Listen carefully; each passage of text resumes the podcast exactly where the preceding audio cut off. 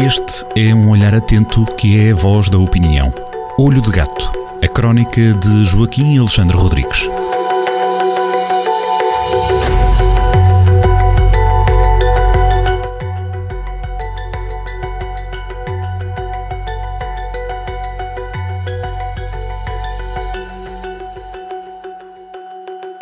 Sejam muito bem-vindos a mais uma crónica assinada por Joaquim Alexandre Rodrigues, aqui na Rádio Jornal do Centro, crónica de Olho de Gato. Joaquim, bem-vindo.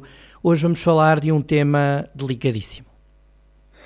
Muito doloroso, muito íntimo, eh, que tem em si todas as angústias do mundo.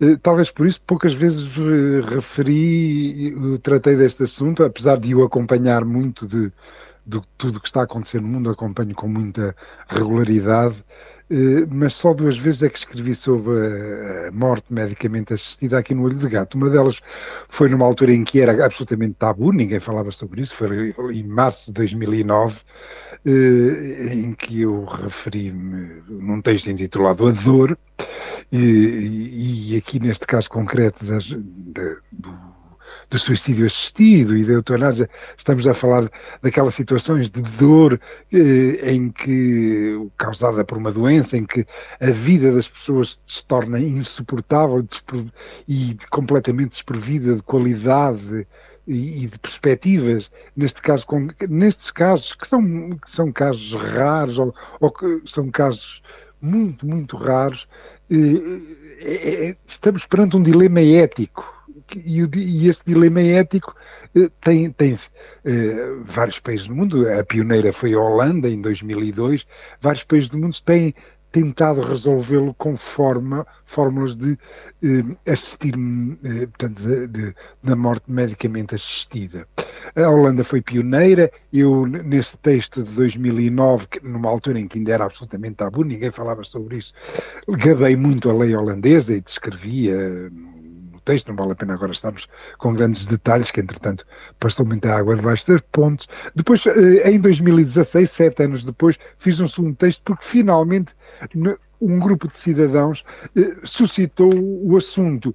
Os, os, partidos não tomavam a iniciativa, é um assunto muito doloroso, é um assunto politicamente muito sensível, porque nenhum partido tinha a coragem de de assumir isso e foi, o, e foi, foi um, um, grupo de cidadãos que suscitou o debate público sobre a eutanásia, exatamente na altura, e eu escrevi isto em fevereiro de 2016, em que, por exemplo, o Supremo Tribunal Canadiano tinha acabado de dar instruções ao, ao governo canadiano para operacionalizar a morte medicamente assistida, já que e, e, isto, portanto, uma deliberação do Supremo Tribunal do Canadá, negar o acesso à eutanásia é uma violação dos direitos humanos. Portanto, aqui o Supremo Tribunal do Canadá tinha dado, em termos jurídicos, um salto em relação, portanto, a estas temáticas que são de facto muito, muito, muito difíceis, muito difíceis. Pronto. Entretanto, estamos em 2023, e, Portugal uh, tem assistido a um debate, um debate que, que nos honra porque tem sido tranquilo, tem sido não tem sido crispado, tem sido informado, tem sido sofrido. O, o, o Parlamento tem uma, uma maioria de deputados a, a favor da morte medicamente assistida, que têm feito eh, propostas de lei e têm-nas aperfeiçoado eh, à medida que eh, vão essas propostas de lei vão recebendo, foram recebendo as objeções do Presidente da República e do Tribunal Constitucional.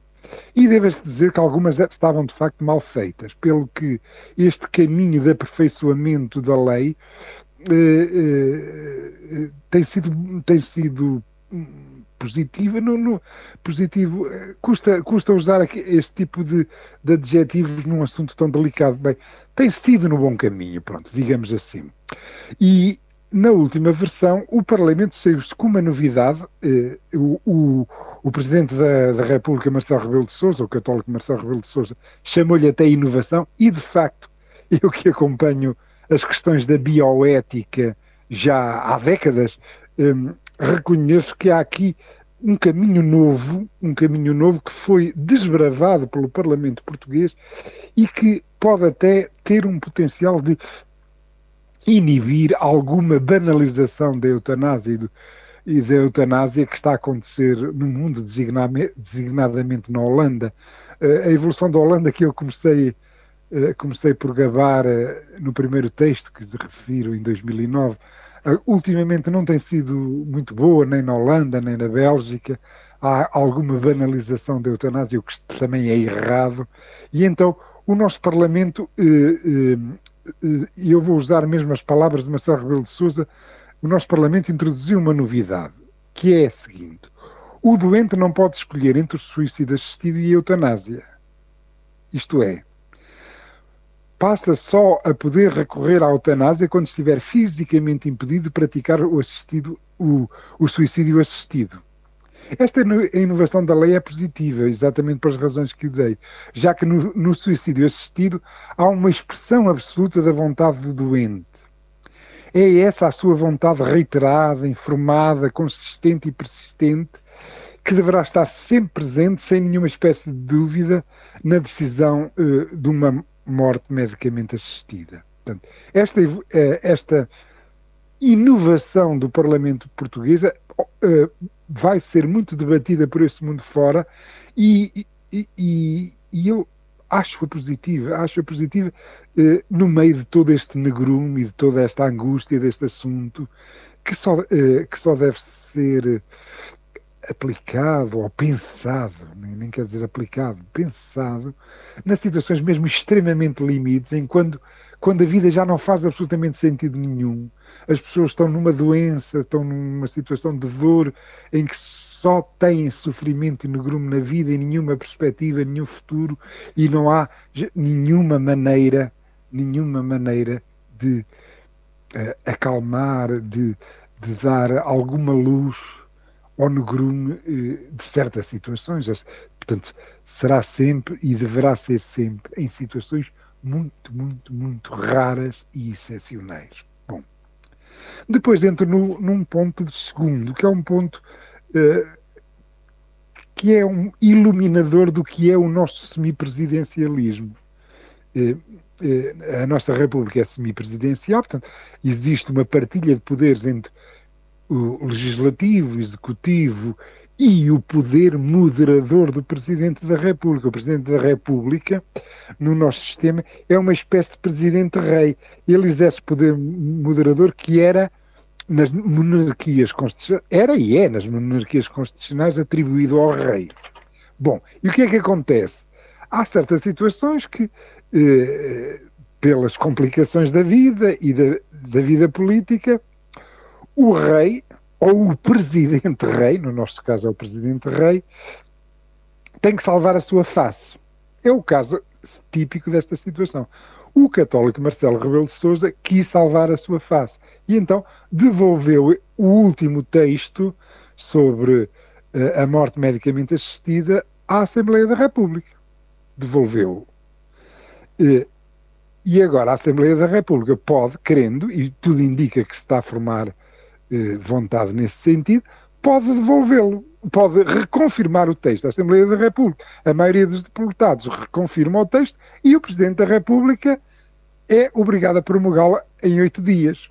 Tem oito dias para promulgar. Pronto, fica com a sua face salva, salvou a sua face, mas assina. Até uma situação em março de 1990, eu lembro na crónica, o rei Balduíno I da Bélgica, que abdicou do, do trono para não ter que assinar a lei do aborto. Em março de 1990. Fez isso. Dois dias. Eu não sou rei.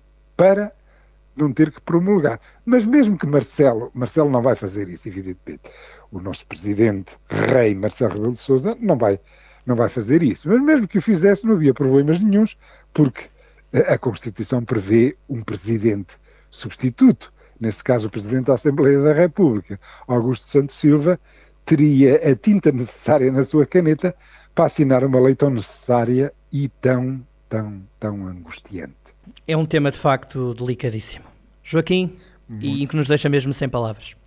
Joaquim, até Exatamente. à próxima e foi sempre, é sempre um gosto e, e, desta vez foi um gosto renovado. Desta vez foi um gosto dolorido. Exatamente, mas renovado. Mas necessário, mas necessário. Um abraço e até para a semana. Um até para a semana.